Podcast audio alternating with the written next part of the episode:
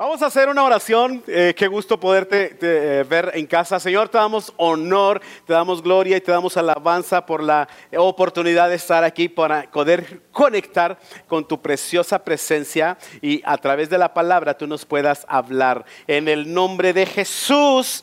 Amén, amén y amén. Bienvenidos a esta primera oportunidad a esta primera reunión. Yo creo que Dios se merece un aplauso, por favor. Gracias, gracias, dáselo fuerte. Muy bien, quiero que abras la Biblia, por favor, en el primer libro de Génesis. He estado compartiendo de Génesis, me ha impactado mucho eh, lo que he encontrado en Génesis y hoy quiero eh, enseñarles a través de esta escritura, capítulo número 38 del libro del Génesis, oh, esta, esta extraordinaria lectura que voy a hacer para ustedes. Génesis capítulo 38, versículos 26 al 30. Bien, espero que ya lo ubiquen. Génesis 38 del 26 al 30. Dice así, Judá los reconoció enseguida y dijo, ella es más justa que yo, porque no arreglé que ella se casara con mi hijo Sela. Y Judá nunca más volvió a acostarse con Tamar. Cuando llegó el tiempo de que Tamar diera a luz, se descubrió que esperaba gemelos. Durante el parto, uno de los niños sacó la mano, entonces la partera le ató un hilo rojo en la muñeca y anunció, este salió primero. Pero luego el niño metió la mano de vuelta y salió primero su hermano. Entonces la partera exclamó, vaya, ¿cómo hiciste para abrirte brecha y salir primero? Y los llamaron Fares. Luego nació el niño que llevaba el hilo rojo en la muñeca y lo llamaron Cera. Muy bien, quiero que pongas atención a esta, a esta historia. Y quiero presentarte el título de esta mañana para que lo tengas, si estás tomando nota, eh, lo puedas tener aquí, te lo presentamos. El título se llama Sí, esto es amor. No es pregunta, es afirmación. Sí, esto es amor. Así que ahí está. Y quiero darte rapidito un ejemplo ah, que va a, llevarnos a, pensar en lo que es el amor hacia las personas, el amor hacia ah, los demás, pero sobre todo el amor ah, que podemos mostrar a nuestros amigos, aprovechando que fue antier el día, ¿sí? Antier, del amor y la amistad, que espero que no lo hayan pasado desapercibido o hayas entregado por lo menos una sonrisa a alguien o algún amigo, te hayas acordado de algún amigo o hayas puesto alguna publicación, etcétera, etcétera. Pero déjame eh, decirte algo que yo escribí. Los amigos son enlaces de nuestro progreso. Los amigos son enlaces de nuestro progreso. Son autopistas que acercan distancias. Para mí eso es la amistad. Puentes que nos llevan a nuestros destinos. Ellos nos dan fuerza y más de una vez hemos volado con sus alas cuando las nuestras están heridas o están arruinadas. Para eso son los amigos.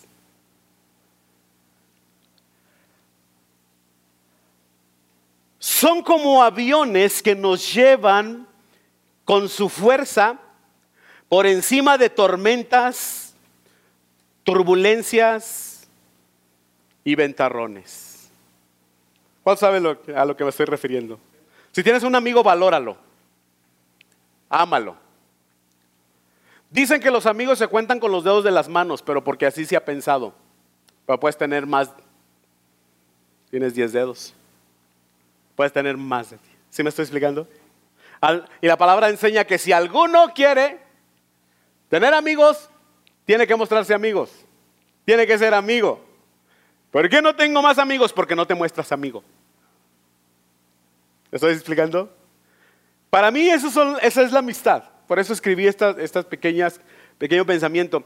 Pero déjame decirte algo más de mi corazón. Si alguna vez, si alguna ocasión, yo he conversado contigo, he hablado contigo, he compartido un consejo, ah, te has reído con un mal chiste que te conté y te reíste por compromiso. si alguna vez tuvimos una conversación, tal vez buena o no tal vez tan buena, lo hice no en calidad como pastor.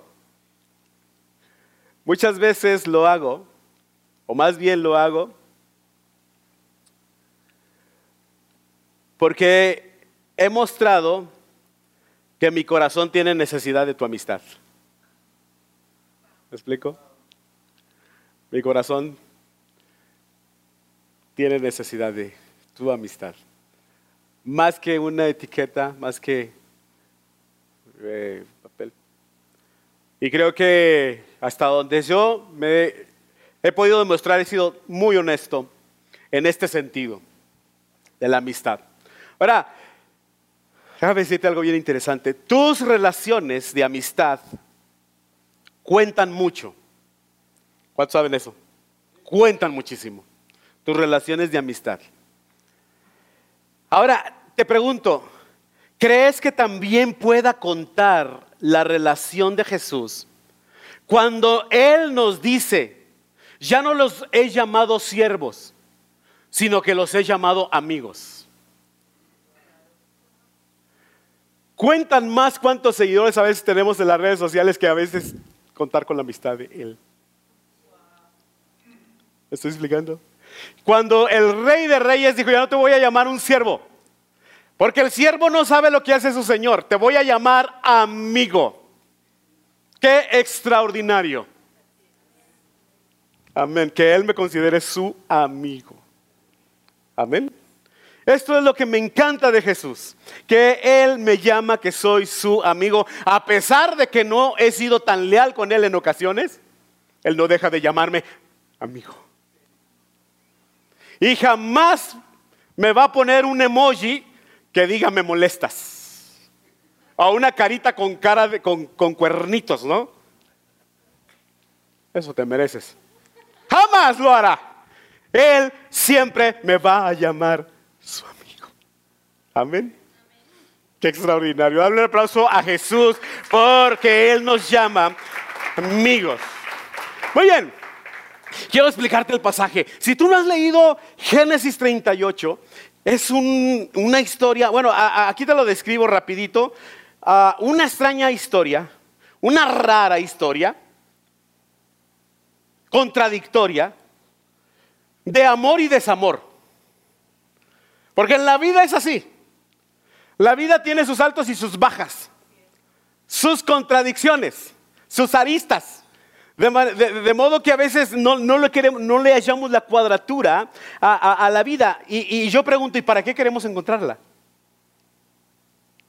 Si podemos hacer la vida llevadera, tal como la tenemos. Entonces, ¿sí me estoy explicando? Ahora, esta historia tiene que ver con eso, de amor, desamor, pero también hay ilusión, pero también hay desilusión. ¿Sí? Hay algunos momentos incluso de machismo. O sea, si lo, si trasladamos a la época actual, totalmente machista. Eh, y espérate, no me vean feo. Se va a poner mejor. Fíjate. Y hasta cierta toxicidad en esa historia. Y luego habla de la historia de un hombre llamado Judá que se apartó de su familia, de su casa, para protagonizar una historia de amistad, porque habla de amistad también, una historia relacional, pero también habla uh, una historia familiar, pero también de encuentros sexuales. Ahí está.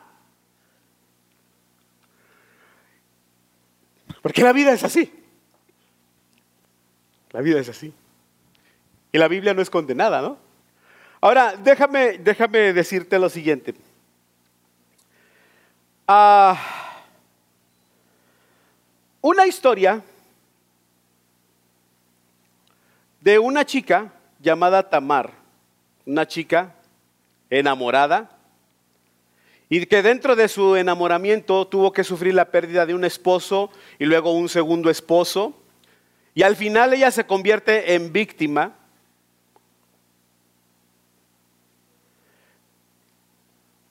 Y en apariencia la historia no tiene un final feliz. No está un y vivieron felices para siempre. Y no es la clásica princesa de Hollywood que se va al castillo a vivir. Al contrario. ¿Sí? Porque la historia narra que cuando la tradición era que si un esposo moría en la antigüedad, si un esposo moría y no tenía hijos o, o, descendientes con la esposa, el hijo siguiente tenía que casarse con ella para poder procrear un hijo. El primer esposo uh, fue un hombre malo y dice la Biblia que Dios le quitó la vida por malo, por perverso. Luego Onán la toma a Tamar como esposa y resulta que Onán solamente quiere tener relaciones sexuales con ella sin compromiso. Porque él no quería tener hijos con ella para que los hijos fueran como del papá. ¿Sí me estoy explicando? Hay quienes tenemos una relación con Jesús de la misma manera. Queremos placer, pero no queremos compromiso.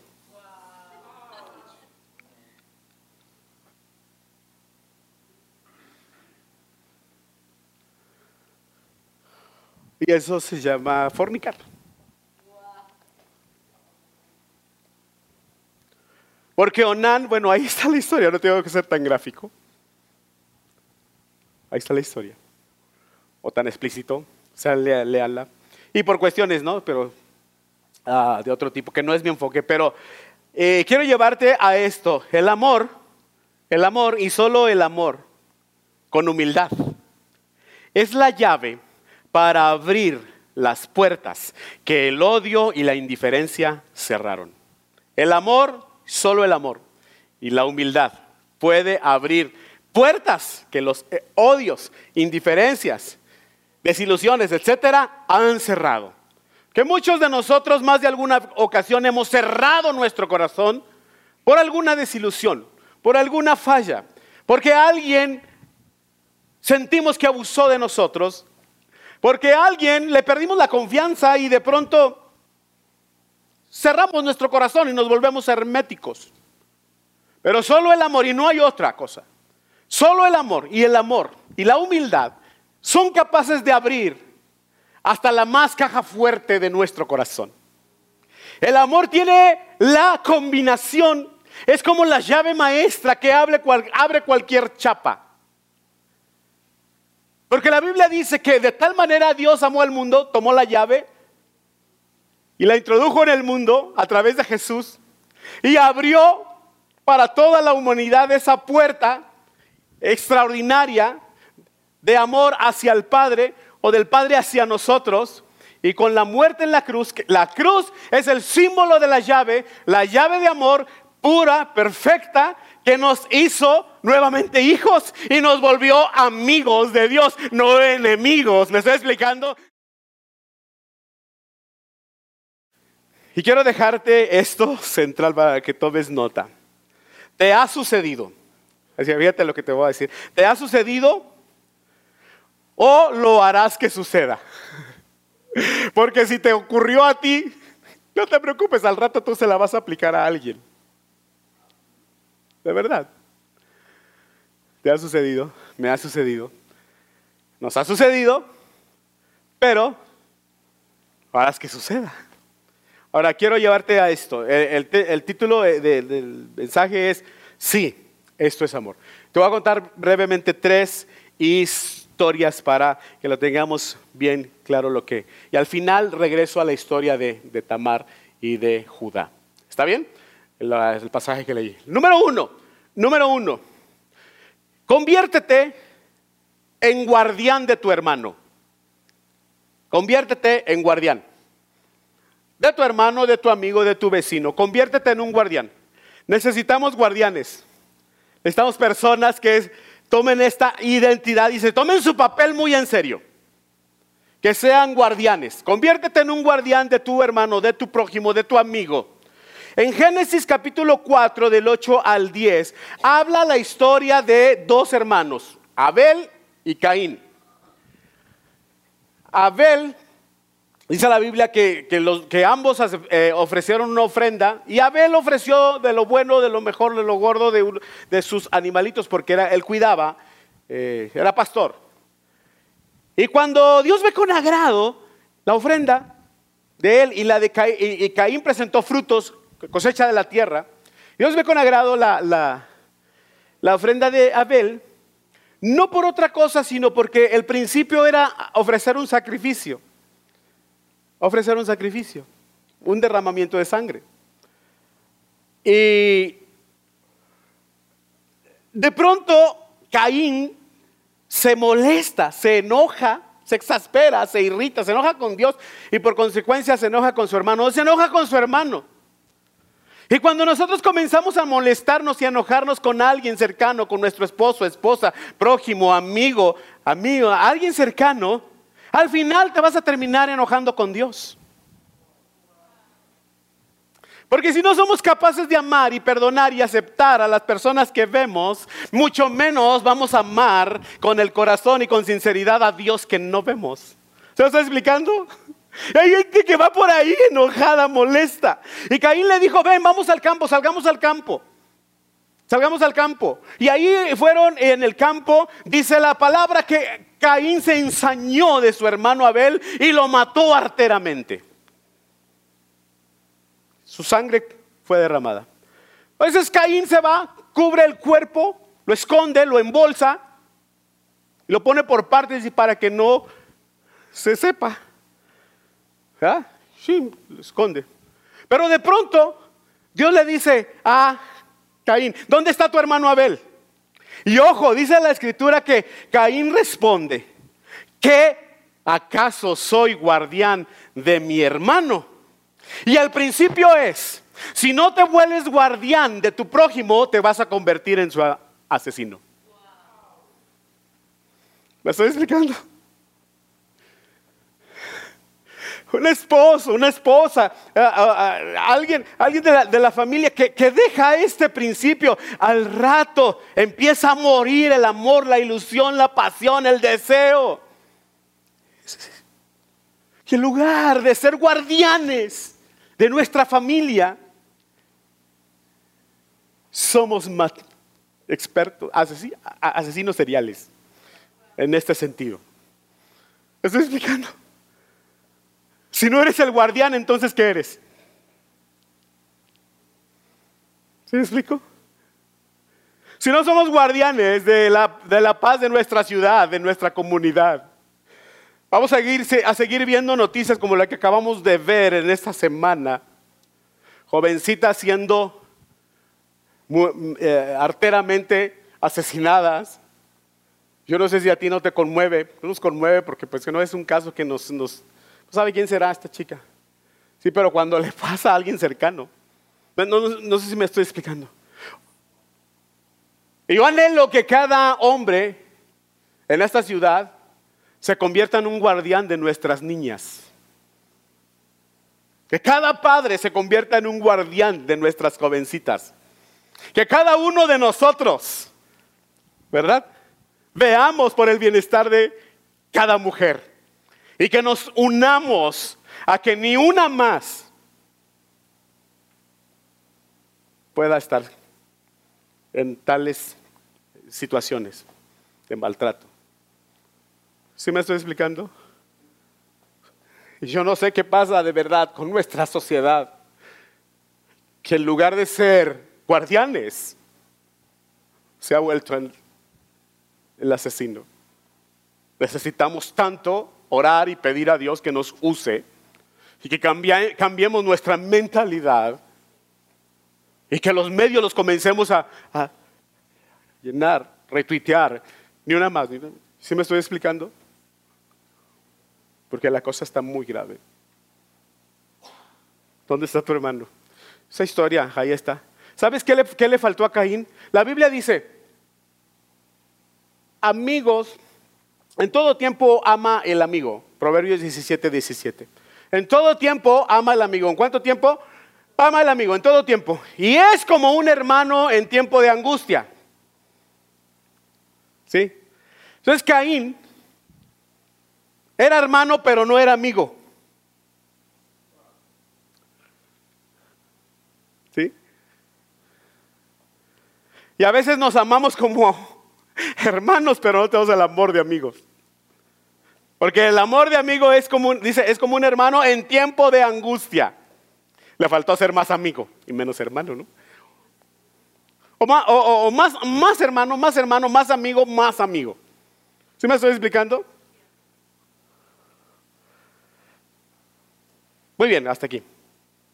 Número dos, tu amistad hace de ti un realizador de sueños. Vamos a otra historia. Ya vimos la historia de Caín y Abel.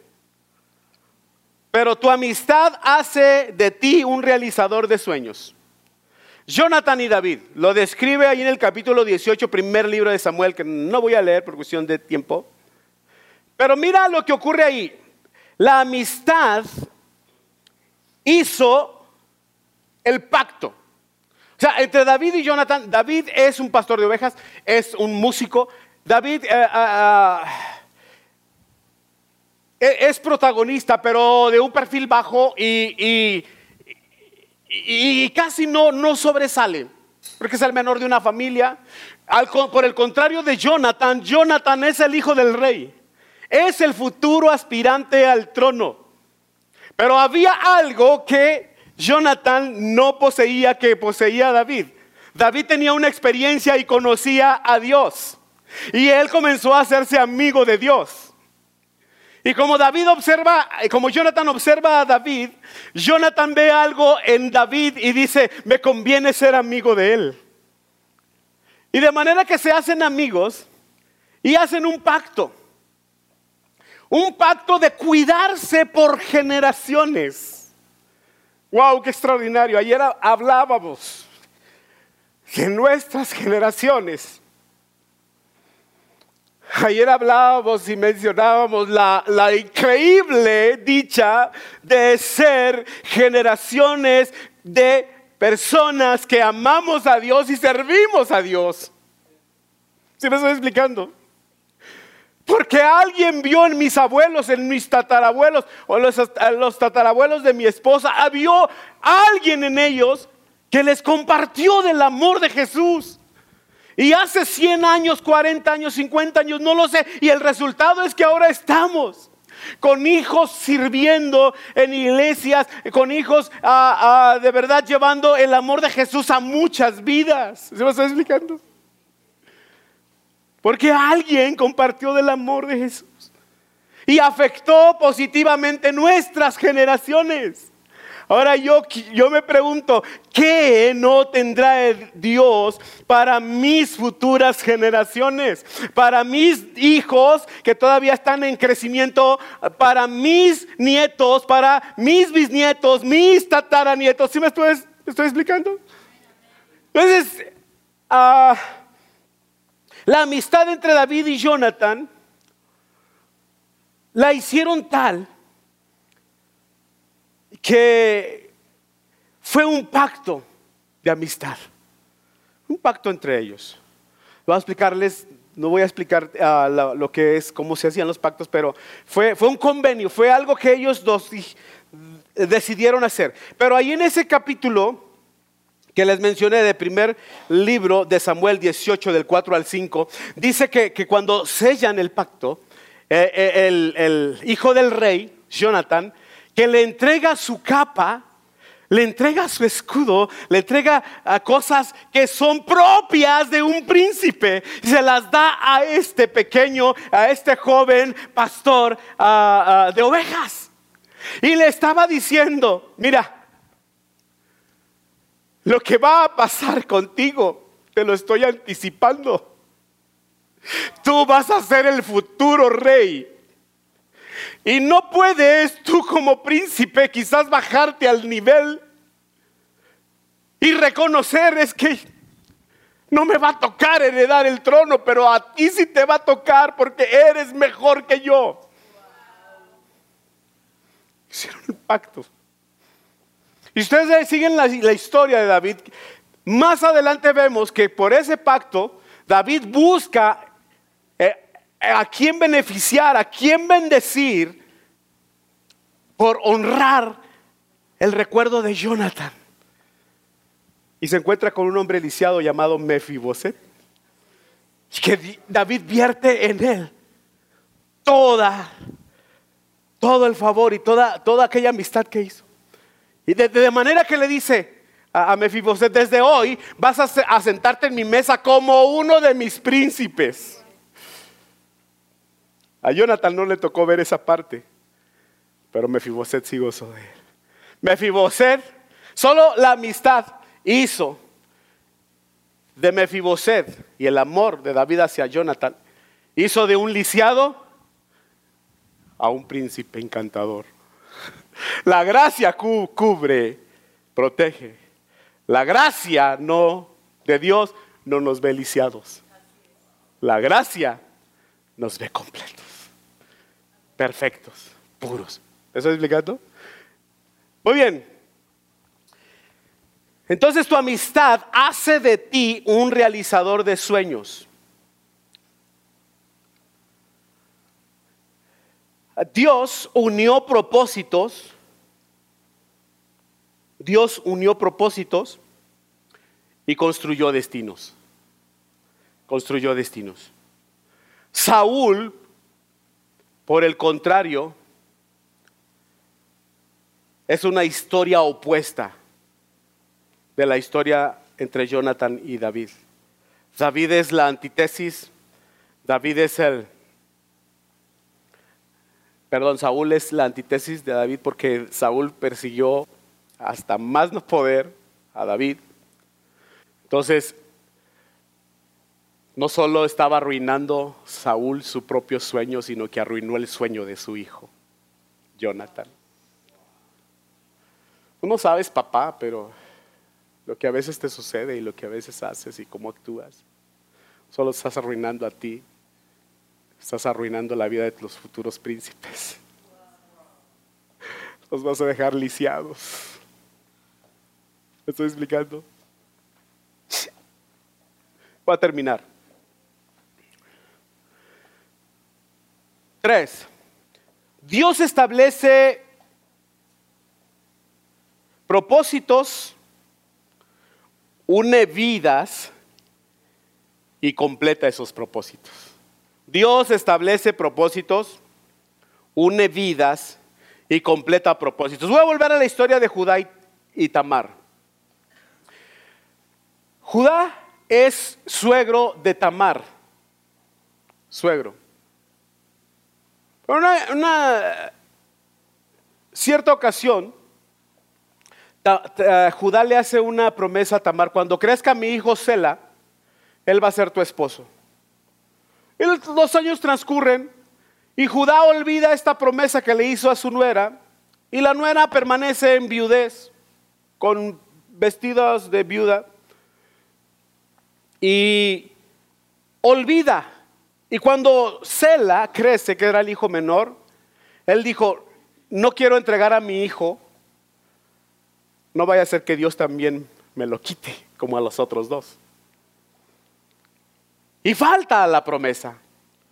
Y de pronto llega con su amigo, entran a una ciudad y alguien le dice a Tamar, tu suegro Judá está aquí.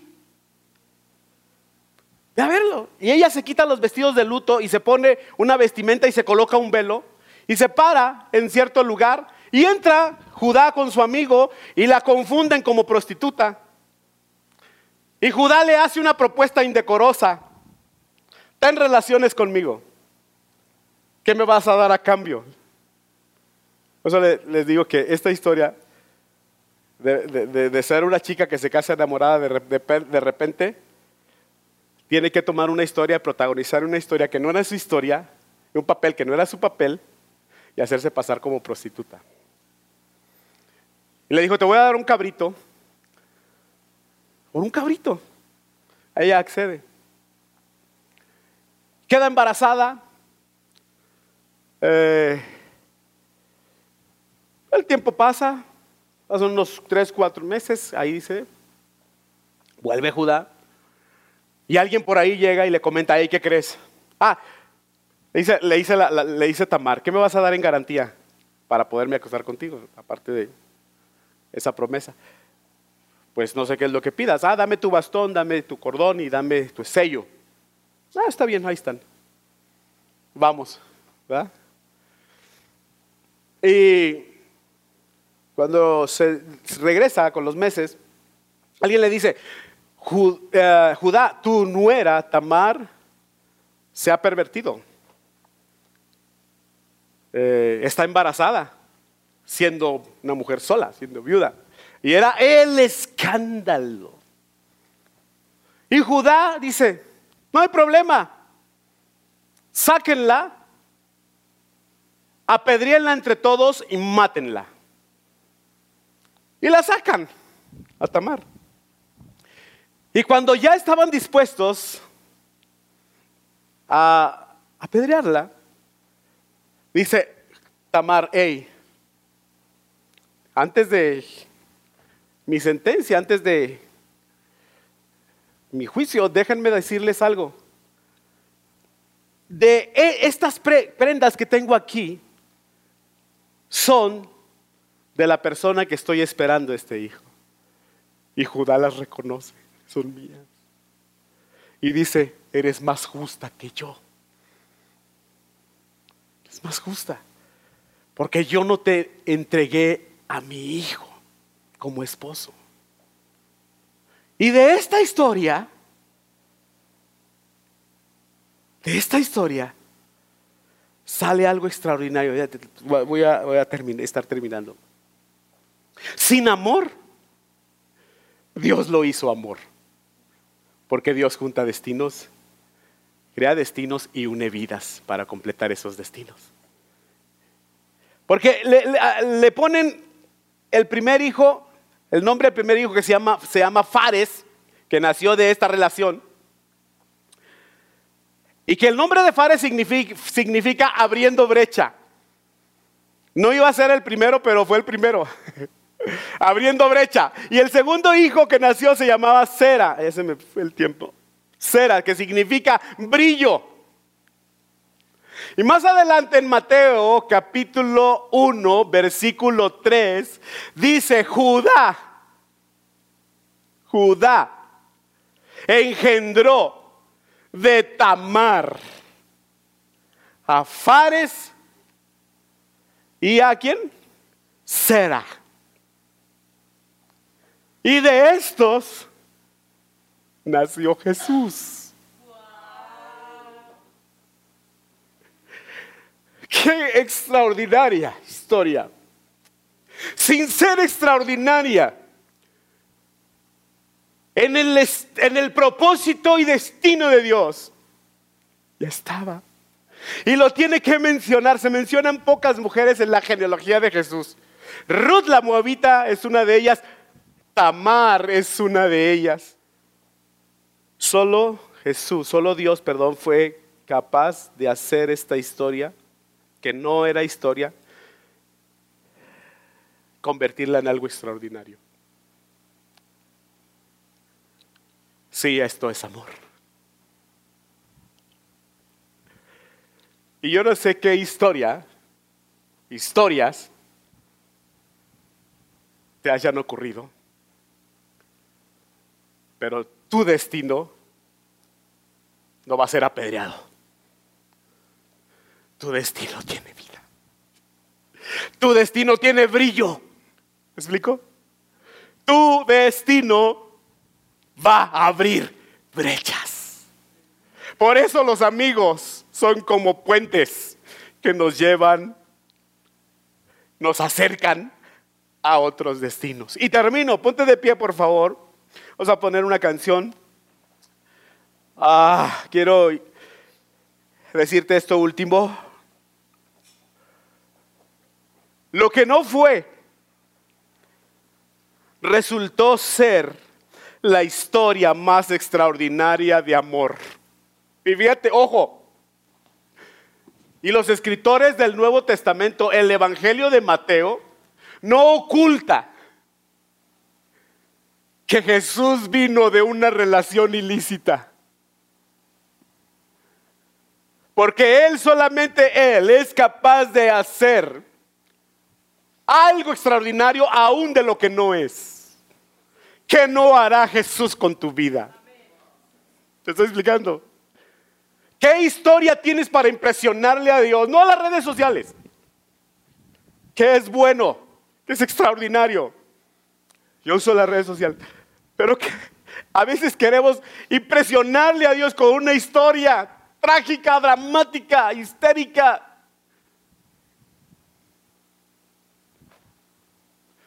Jesús te dice, hey, yo te voy a abrir una brecha. Yo te voy a dar brillo. y yo puedo hacer de tu historia algo extraordinario.